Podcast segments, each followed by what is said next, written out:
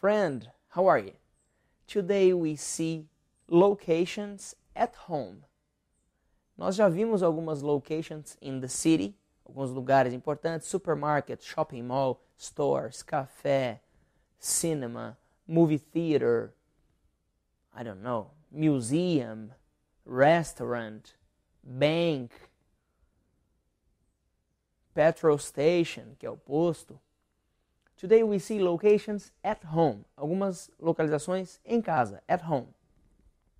You can say on the floor, no chão.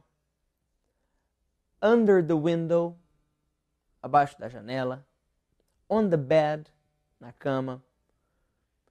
In the box, dentro da caixa.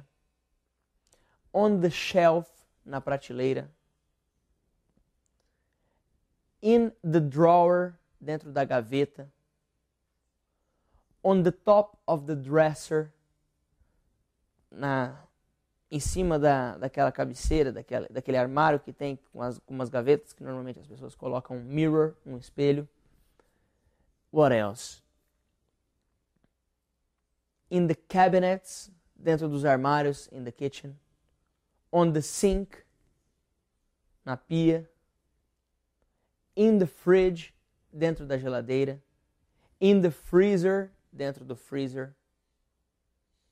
E quando você vai utilizar essas expressões? Lembra-se que in, on, under e next to. But when do you use the expressions? Quando você usa essas expressions? Quando alguém te pergunta alguma coisa. Example, where is your computer? Você vai dizer, oh, it's in my bedroom, dentro do meu quarto, on the table, em cima da mesa.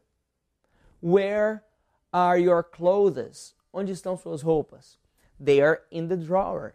Estão dentro da gaveta. Where are your shoes? Onde estão seus calçados? They're on the floor. Estão no chão. Ok? Shelf, prateleira. Sink, pia. And then on the next classes we studied locations in the house, alguns lugares na casa. Okay? Thank you very much. I'm Felipe Gibi. See you next class.